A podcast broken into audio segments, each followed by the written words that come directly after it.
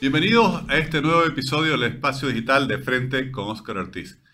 Conversaremos sobre economía a raíz de una discusión surgida por el informe que saca anualmente el Fondo Monetario Internacional llamado el artículo cuarto, que es una revisión que hacen de forma anual sobre la economía de todos sus países miembros.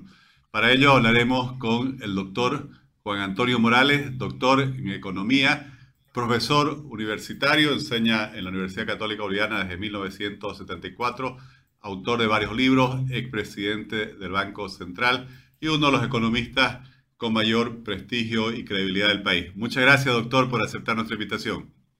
Oscar, muchísimas gracias por tu invitación. Bueno, quisiera preguntarle justamente si ha podido ver este informe llamado el artículo cuarto del FMI, esta revisión anual que realizan, y cuáles son sus primeras impresiones sobre el análisis que ellos efectúan con relación al estado de la economía nacional.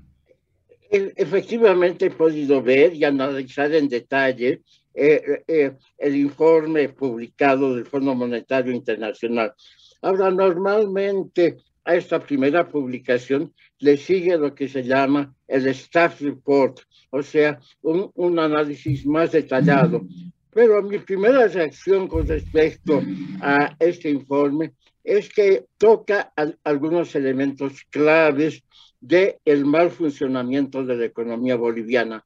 Si bien es cierto que comienza con unos párrafos que son muy diplomáticos, muy amables, reconociendo que Bolivia, por ejemplo, eh, salió más rápidamente de la profunda recesión que tuvimos del 2020 por la pandemia, más y Bolivia salió más rápidamente de lo esperado, y que además Bolivia ha, hecho grandes progresos en términos de reducción de la pobreza y también, ¿no es cierto?, eh, en términos de mayor acceso a la salud, a la educación, destaca el incremento de la longevidad que se ha operado en el país. Pero después de las palabras muy amables con las que comienza el informe, eh, hay algunas sugerencias de política que yo creo que son correctas, que son acertadas.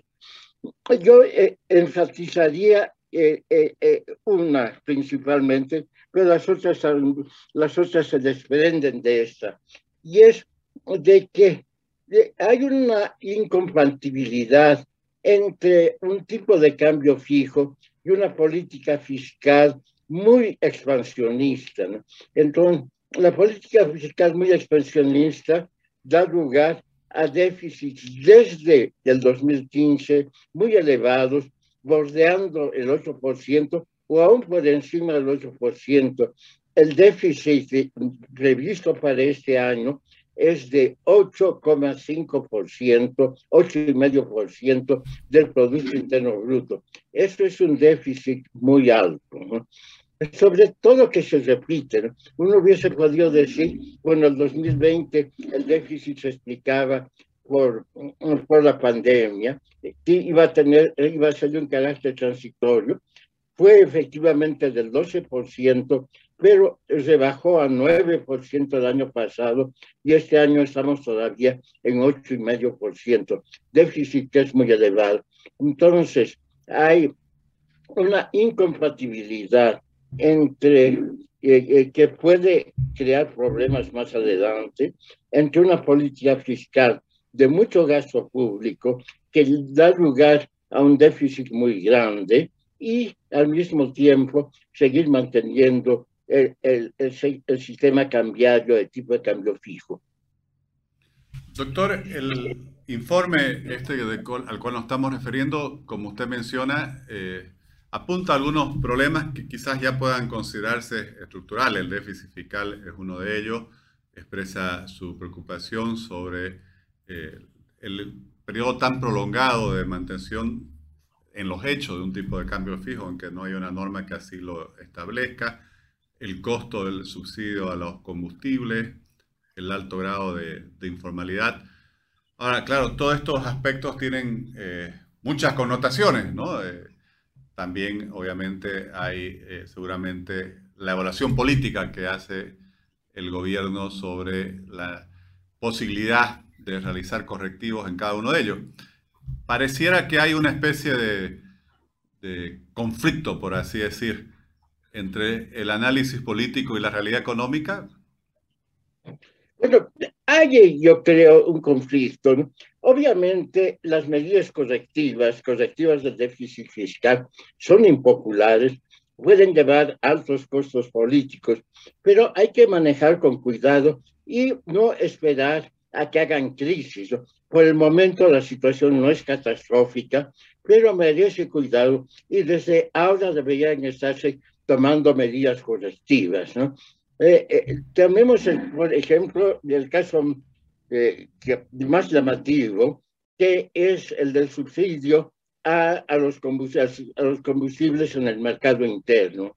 Es un subsidio que puede ser del orden de 3,5% del Producto Interno Bruto, según dice el informe del Fondo Monetario Internacional. Eso es bien alto. En algún momento ese subsidio tiene que ser desmantelado. Ahora, el, el, fondo no recomienda un desmantelamiento total, pero un desmantelamiento parcial, protegiendo a los grupos más vulnerables. ¿no? No, no dice que se deba eliminar el subsidio completamente, sino que hay que completar, si se reduce el subsidio, hay que completarlo con programas de apoyo a los grupos más vulnerables y también viendo bajo qué modalidades se puede tomar para reducir ese subsidio que es tan costoso y que al mismo tiempo es tan inequitativo. Doctor, y más allá de, de, lo que diga o no diga la evaluación del FMI, eh, que ya sabemos que de por sí por, tiene eh, un, un, rechazo, por así decir, por motivos ideológicos, en fin, por toda la imagen que ya se ha construido, la narrativa alrededor de las recomendaciones del FMI. Me gustaría conocer, ahora que ya estamos en septiembre, el noveno mes del año, cómo usted evalúa eh, el estado de la economía nacional en este 2022 cuando se procura ir eh, reactivando la economía nacional y superando la pandemia. Mire, de, lamentablemente estamos en una carencia muy grande de cifras. ¿eh? Las cifras del primer, del PIB del primer trimestre recién han aparecido hace una semana, ¿no? Eh, entonces, no tenemos datos sobre el segundo semestre, eh, eh, los, tenemos datos fiscales hasta el mes de mayo, pero cuando todavía el programa de inversiones públicas tardaba mucho en despegar, como es típico de todos los años, entonces, con información estamos un poco con pilotaje a ciegas, ¿no? No, no, no sabemos muy bien dónde podemos aterrizar y cómo vamos a aterrizar. ¿no? Eh, pero lo que sí es cierto, ¿no cierto? Y el informe del Fondo Monetario destaca muy bien que el déficit fiscal es muy alto, que la subvención a los carburantes es muy alto, que hay dificultades con el programa de inversiones públicas, cosa que muchos de los analistas bolivianos hemos estado sosteniendo desde hace mucho tiempo. No se sabe muy bien ¿no? qué es lo que está pasando con las empresas públicas.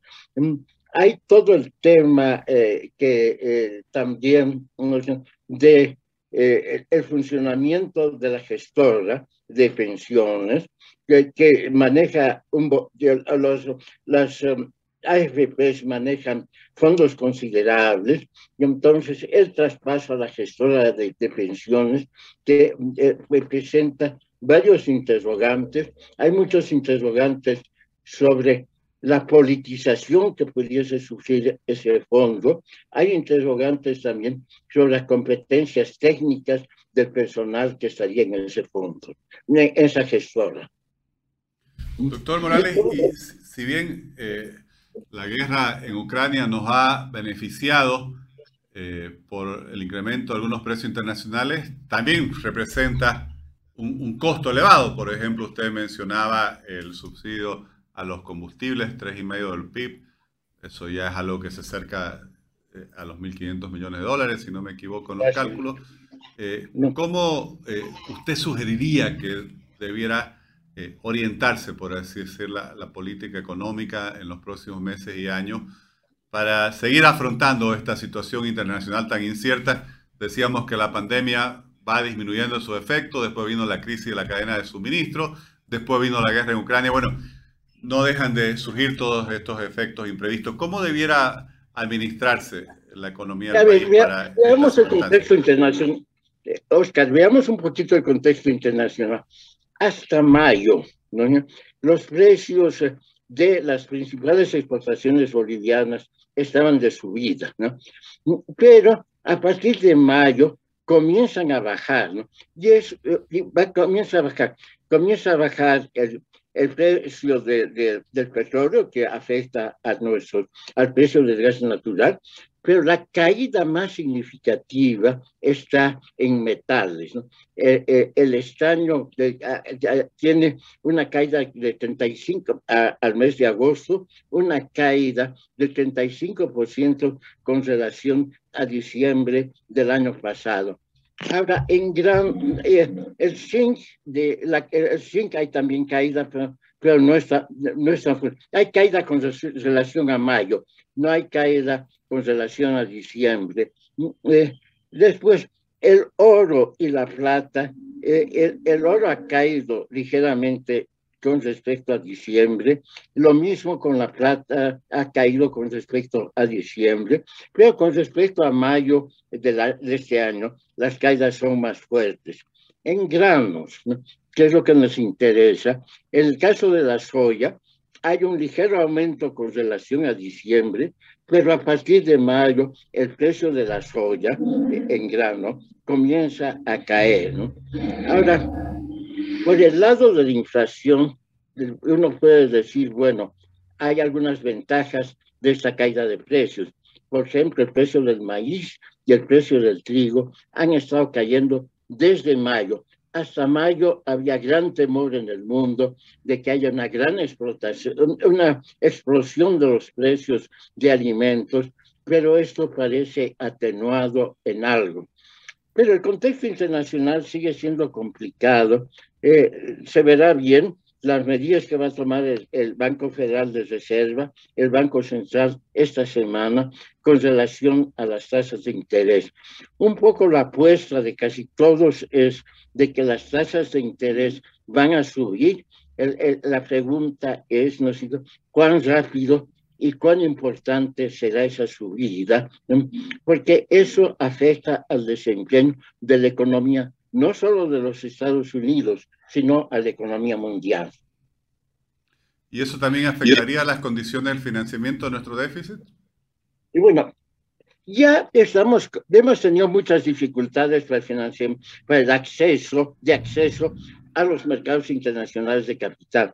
No se olviden que en febrero eh, Bolivia tenía la intención de conseguir dos mil millones de dólares en los mercados privados de capital y lo que consiguió fue algo así como 850 millones de dólares. Quedó muy corto con relación a lo que hubiese deseado el gobierno boliviano. Pero puede suceder entonces que el peor de los escenarios sería de que se, se limite nuestro acceso a los mercados de capital o un poco no tan grave sería de que nos suban las tasas de interés y el costo de financiamiento de los déficits. Doctor, y para terminar quisiera hacer una consulta. Hay una discusión, tanto nacional e internacional, sobre cómo es posible que Bolivia tenga una tasa de inflación tan bajo y cómo lo logra. Usted también ha escrito sobre ello, me gustaría conocer su opinión. Mire, yo creo que eh, eh, hay varios factores que confluyen eh, para explicar la baja inflación. Uno, que la producción de alimentos, eh, eh, y eso lo destaca el Fondo Monetario Internacional en su informe del artículo 4, ha procedido a un buen ritmo. Ahora, los alimentos son transables internacionalmente, entonces el precio nacional debía estar muy cerca del precio internacional multiplicado por el tipo de cambio, pero como el gobierno ha puesto cupos de exportación, entonces se ha roto esa relación que había entre el precio nacional y el precio internacional. Ese sería un factor, ¿no? La buena producción de alimentos que están de alguna manera destinados, que no pueden ser exportados en los volúmenes que se desearía, que los exportadores desearían. Un segundo eh, eh, elemento es que, eh, y bien importante, es la devaluación del peso argentino. También el peso chileno se está devaluando. En realidad, prácticamente todos los, todas las monedas de nuestros dos comerciales, con, las con la notable excepción de Brasil, se han estado depreciando pero la depreciación argentina ha sido muy fuerte. Depreciándose el peso argentino, los productos argentinos que, no, eh, que sobre todo están sometidos a controles de precio en Argentina, se abaratan enormemente para los compradores de afuera de, fuera de la Argentina, que es nuestro caso. Ese, ese es, yo creo, un segundo elemento. Un tercer elemento, yo creo, que es importante mencionar es que el país ha tenido tantos años ya de estabilidad que las expectativas son de baja inflación y de baja devaluación. Entonces, no ha habido desestabilización de las expectativas, lo que hace que la tasa de inflación esperada por el público sea también baja, esperada por el público y por los fijadores de precios. Doctor, le agradezco muchísimo por su análisis, por compartir sus comentarios y obviamente esa visión que usted tiene eh, y que la sigue permanentemente del estado de la economía nacional. Muchas gracias. Muchas gracias, Oscar, por la invitación. Adiós. Gracias.